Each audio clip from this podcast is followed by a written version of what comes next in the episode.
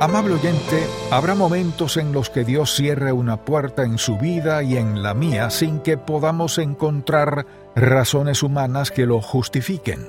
Pero no podemos razonarlo todo, sino seguir las indicaciones del Espíritu Santo. El Salmo 27, versículo 14 dice, Aguarda a Jehová, esfuérzate y aliéntese tu corazón. Sí, espera a Jehová Necesitamos esforzarnos y tener valor para esperar a que Dios trabaje en nuestra vida. Bienvenido a En Contacto, el Ministerio de Enseñanza Bíblica del Dr. Charles Stanley, donde hoy se nos enseña qué hacer ante las puertas cerradas. Escuchemos. Imagine que hizo planes hace mucho tiempo y se sentía muy emocionado. De repente la puerta de sus planes se cerró de golpe, y usted se pregunta ¿por qué? ¿Qué ha causado esto? Dios, ¿qué está pasando? Estaba tan seguro de que esta era tu voluntad para mi vida y que era el momento oportuno. ¿Por qué has permitido que esta puerta de mi vida se cierre? En el mensaje de hoy quisiera hablarles acerca de qué hacer ante las puertas cerradas. Hechos 16, versículos 5 al 13, nos narra lo siguiente. Así que las iglesias eran confirmadas en la fe y aumentaban en número cada día. Entonces tuvieron un exitoso viaje misionero. Y atravesando Frigia y la provincia de Galacia, les fue prohibido por el Espíritu Santo hablar la palabra en Asia. Tenían ya su ruta marcada. Pero el Espíritu de Dios dijo, no, les cerró la puerta. Y como si esto no fuera lo suficientemente malo, las negativas continuaron. Y cuando llegaron a Misia, intentaron ir a Bitinia, pero el Espíritu no se lo permitió. ¿Vamos para allá? Pues no, el Espíritu de Dios no se los permitía. Y pasando junto a Misia, descendieron a Troas. Y mientras estaban en Troas, escuche lo que sucedió. Y se le mostró a Pablo una visión de noche, un varón macedonio estaba en pie rogándole y diciendo, pasa a Macedonia y ayúdanos.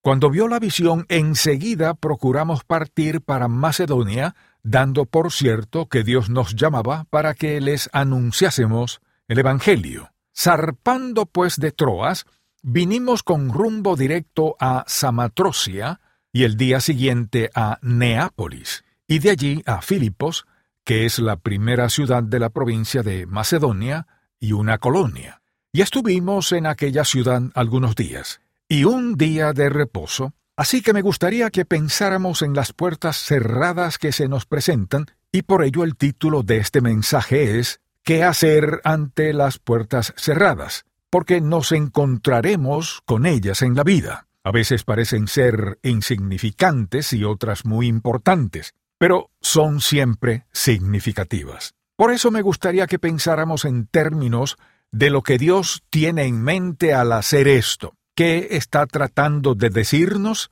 Así que la primera pregunta que debemos hacernos es esta. ¿Quién es el responsable de lo que sucede que hace que las puertas se cierren? Bueno, un motivo podría ser simplemente las circunstancias, el tiempo o las relaciones que tenemos en dicho momento. Simplemente nuestro plan no sale bien y la puerta se cierra.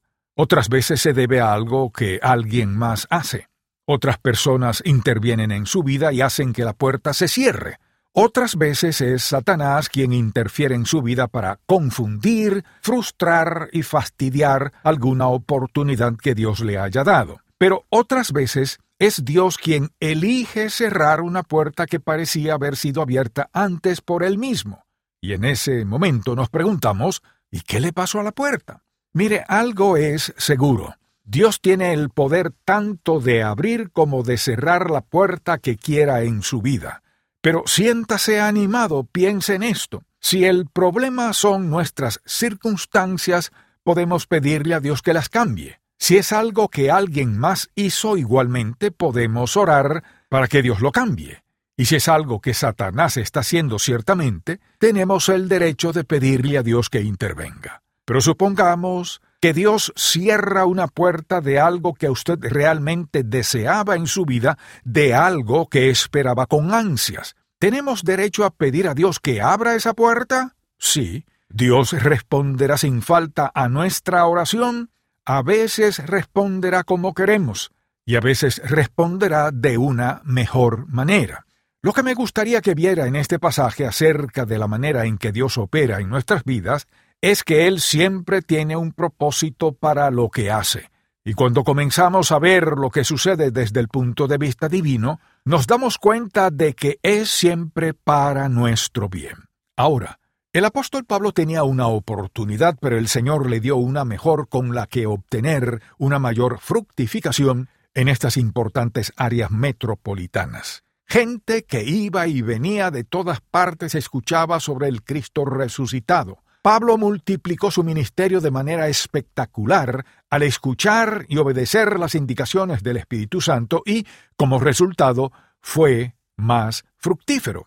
Dios hace lo mismo por nosotros. Cuando estamos dispuestos a ser redirigidos ante una puerta cerrada, Dios nos muestra que nos ama brindándonos una mayor oportunidad, una mayor satisfacción en nuestro sentido del ser y una mayor fructificación en el trabajo que Él nos haya llamado a realizar. Entonces, ¿qué podemos hacer ante las puertas cerradas en nuestra vida?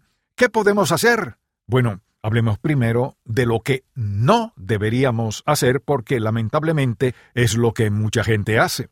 Muchas personas intentan abrir la puerta a la fuerza, Imagine que se acerca a una puerta que está cerrada con llave, que toca en ella y no se abre, gira el pomo de la puerta y no se abre, tiene un montón de llaves y las introduce una por una en la cerradura y no se abre. Finalmente toma un destornillador para abrir la puerta, sea como sea, no funciona, y entonces toma una palanca con la idea de que ahora sí se abrirá, pero aún así no se abre. La reacción incorrecta a una puerta cerrada por Dios es intentar abrirla. No es la reacción correcta. Lo segundo que hacemos a menudo es que intentamos abrir la puerta por medio de alguien más.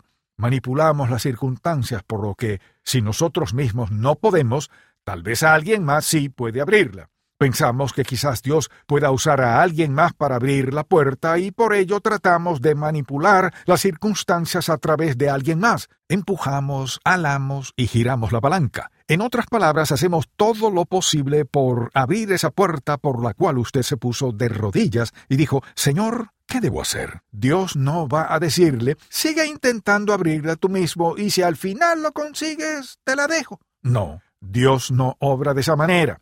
¿Por qué razón cierra entonces la puerta? Para protegernos y redirigirnos a algo mejor que ya tenga para nosotros. Creo que todos podríamos decir que hemos estado en esta situación. Lo cierto es que no hubiera pasado si tan solo hubiéramos sido obedientes a Dios. Y luego cuando finalmente pateamos la puerta y logramos entrar, ¿qué dijimos? Oh Dios mío, he cometido un error. Dios nos permitirá derribar la puerta si eso es lo que se necesita para enseñarnos una lección, sí, sí lo hará, y nos arrepentiremos de haberlo hecho. Cuando Dios cierra una puerta, no trate de abrirla, todo lo que estará haciendo es abrir la puerta a la decepción, el desaliento, la desesperación, la desilusión y un dolor que jamás ha conocido. ¿Por qué cerró Dios la puerta? Para protegernos de todo eso. No trate de abrir la puerta de una situación de la cual Dios está tratando de protegerle. Recuerde que si usted pudiera asomarse hacia el otro lado de la puerta y ver lo que Dios ve, diría, Oh Dios, mantén la puerta cerrada, no deje que se abra. Dios sabe lo que hay al otro lado de nuestra insensatez, nuestra pecaminosidad, nuestras actitudes erróneas, nuestros deseos incorrectos, nuestros deseos carnales, Creemos que sabemos exactamente lo que necesitamos en la vida, pero Dios dice, no lo toques.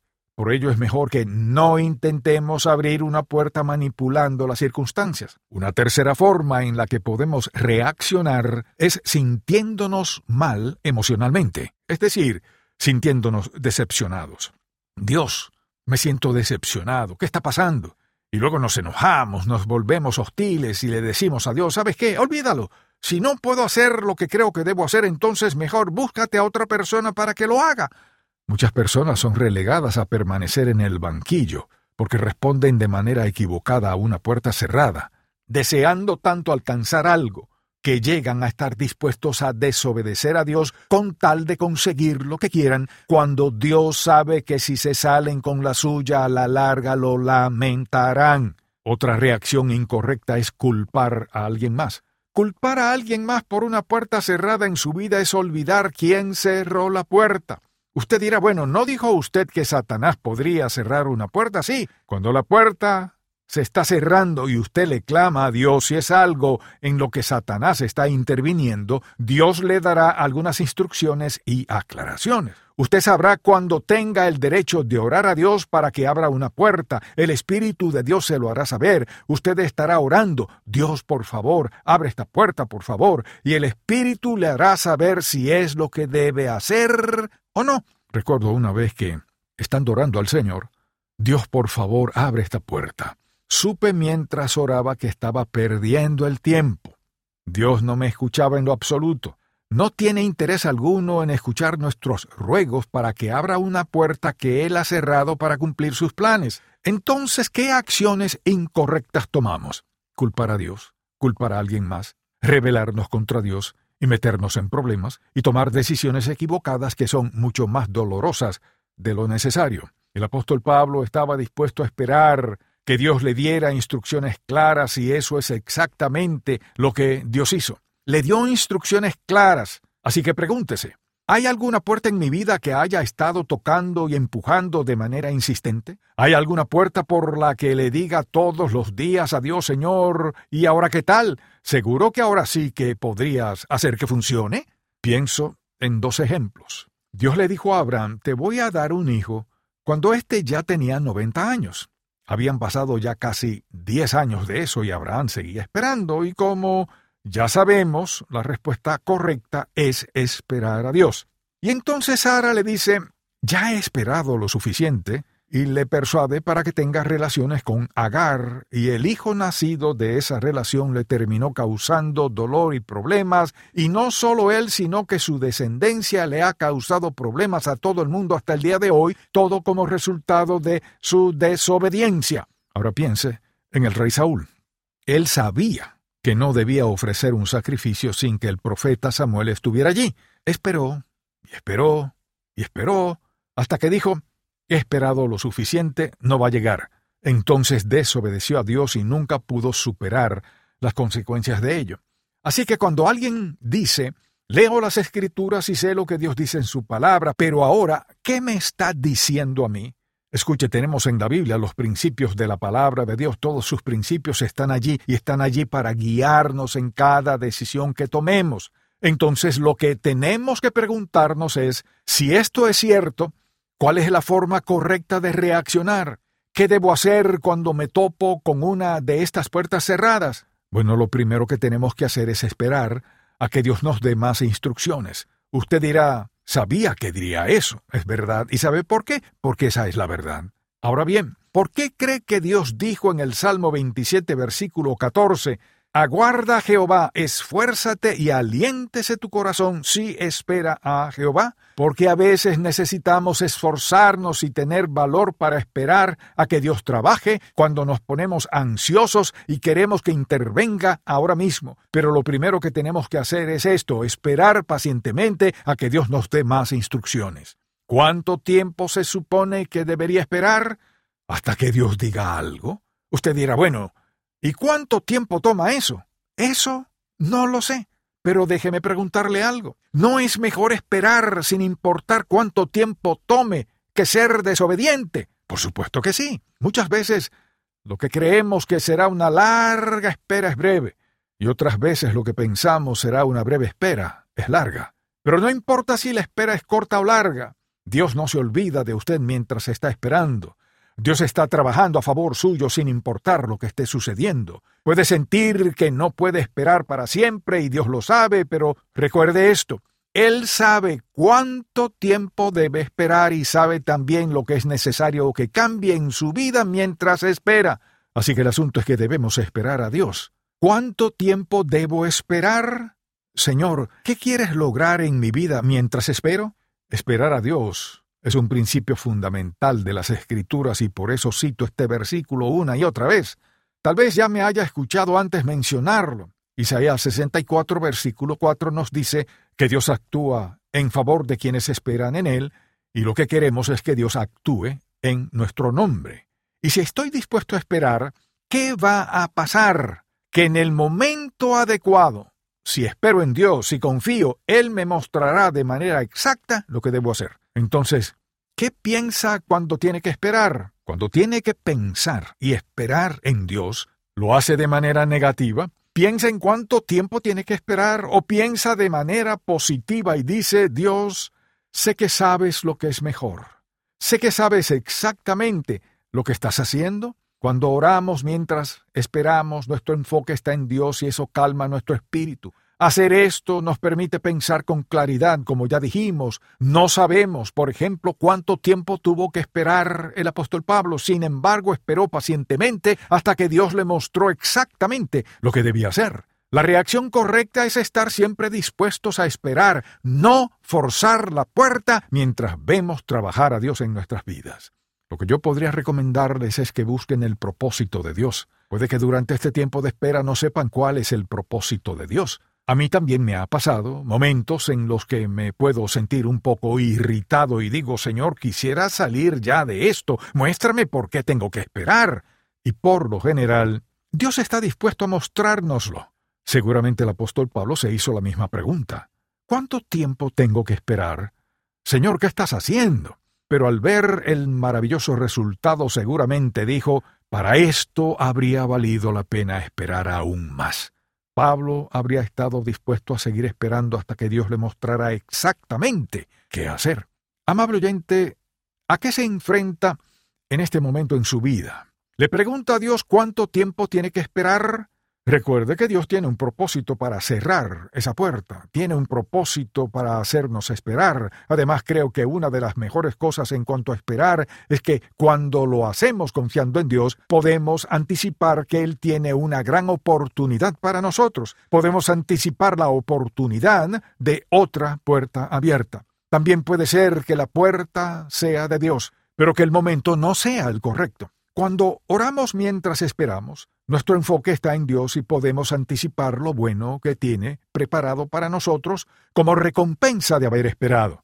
Como dijimos hace un momento, Dios está planeando algo bueno. Y si estamos dispuestos a confiar en Él y esperar, entonces nuestra ansiedad, frustración e ira se disipan y de repente nos encontramos dispuestos a esperar, anticipando lo que Él tiene en mente y podemos darle las gracias por ello. Podemos darle gracias por protegernos de tomar una decisión equivocada. Podemos darle gracias por amarnos lo suficiente como para redirigirnos cuando íbamos en la dirección equivocada.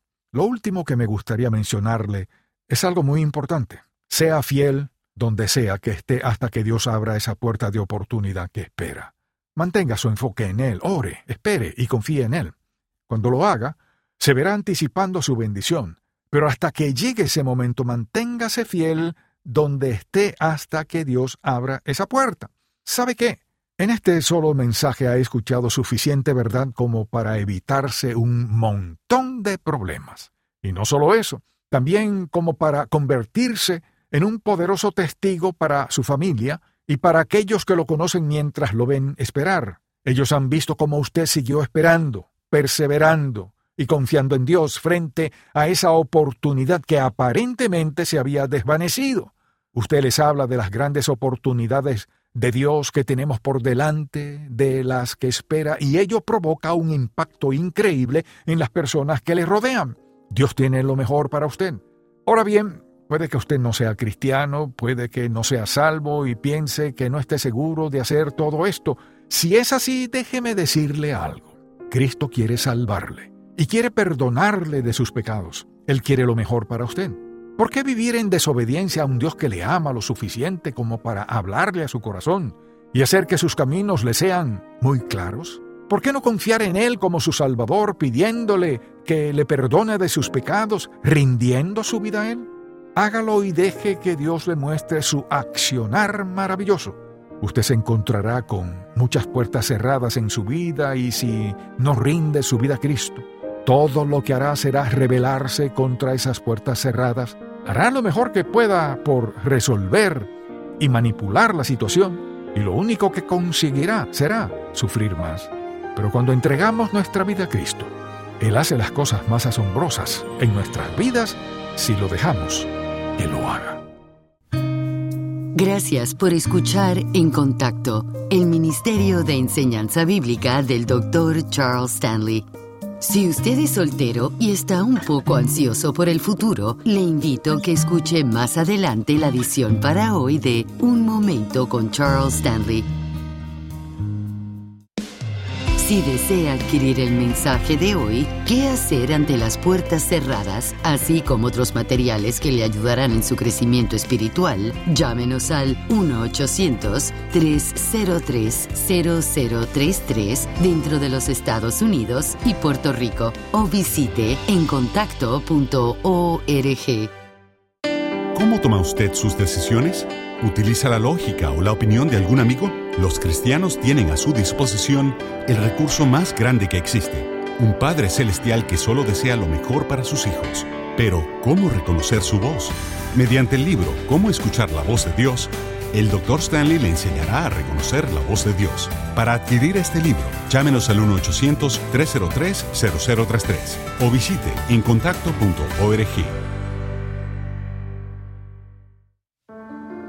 pesar de que la vida pueda dar giros inesperados, Dios le creó para desempeñar un papel importante en su reino. Quizá no se haya dado cuenta de lo mucho que Dios desea trabajar en usted y usarle para impactar a otros. El propósito de Dios para su vida. El devocional más reciente del Dr. Charles Stanley. Para adquirirlo, visite en diagonal libros. Se ha dicho que lo bueno es enemigo de lo mejor, pero un creyente sabio espera pacientemente lo mejor de Dios. A continuación, escuchemos la visión para hoy de Un Momento con Charles Stanley. Piense en que algo bueno aparece y su primera impresión es decir, esto es fantástico. Pero mientras reflexiona en ello, es como si algo dentro de usted dijera, espera, el mejor está a la vuelta de la esquina. Pienso en todos aquellos que no están casados y después de que llegan a cierta edad, y no voy a decir cuál es esa edad, a veces lo que he notado es que la gente envejece a los treinta. Mire, a los treinta años dicen, ¿sabes qué? Estoy un poco desesperado. Amable oyente, permítame decirle algo. No tiene que desesperarse. Dios sabe cuántos años tiene, sabe exactamente cuántos años tiene. Y puede ser que no esté casado porque Dios no le ha enviado a la persona correcta, no tiene nada que ver con su edad. La cuestión es, ¿cuál es la mente de Dios? Y puede ser que no esté casado porque Dios no le ha enviado a la persona correcta no tiene nada que ver con su edad. La cuestión es, ¿cuál es la mente de Dios? Sé que esto es difícil de saber a veces y lo entiendo, es difícil, pero sabe que el discernimiento espiritual es la manera en que Dios le protege de tomar una decisión equivocada. Entonces, lo que debemos preguntarnos es, ¿cuál es la mente de Dios? ¿Cuál es la voluntad de Dios? Mire, a menudo la gente se mete en problemas porque escogieron lo que era bueno, pero Dios tenía lo mejor en mente para ellos. Si el mensaje de hoy ha impactado su vida, visite encontacto.org y aprenda más de las enseñanzas del Dr. Stanley. Quizás usted se ha preguntado, ¿por qué fracaso aunque me esfuerzo? Mañana se nos dará respuesta a esta pregunta. Espero que pueda sintonizarnos para más de En Contacto, el Ministerio de Enseñanza Bíblica del Dr. Charles Stanley. Este programa es una presentación de Ministerios en Contacto, Atlanta, Georgia, y permanece en esta estación gracias a sus oraciones y donativos.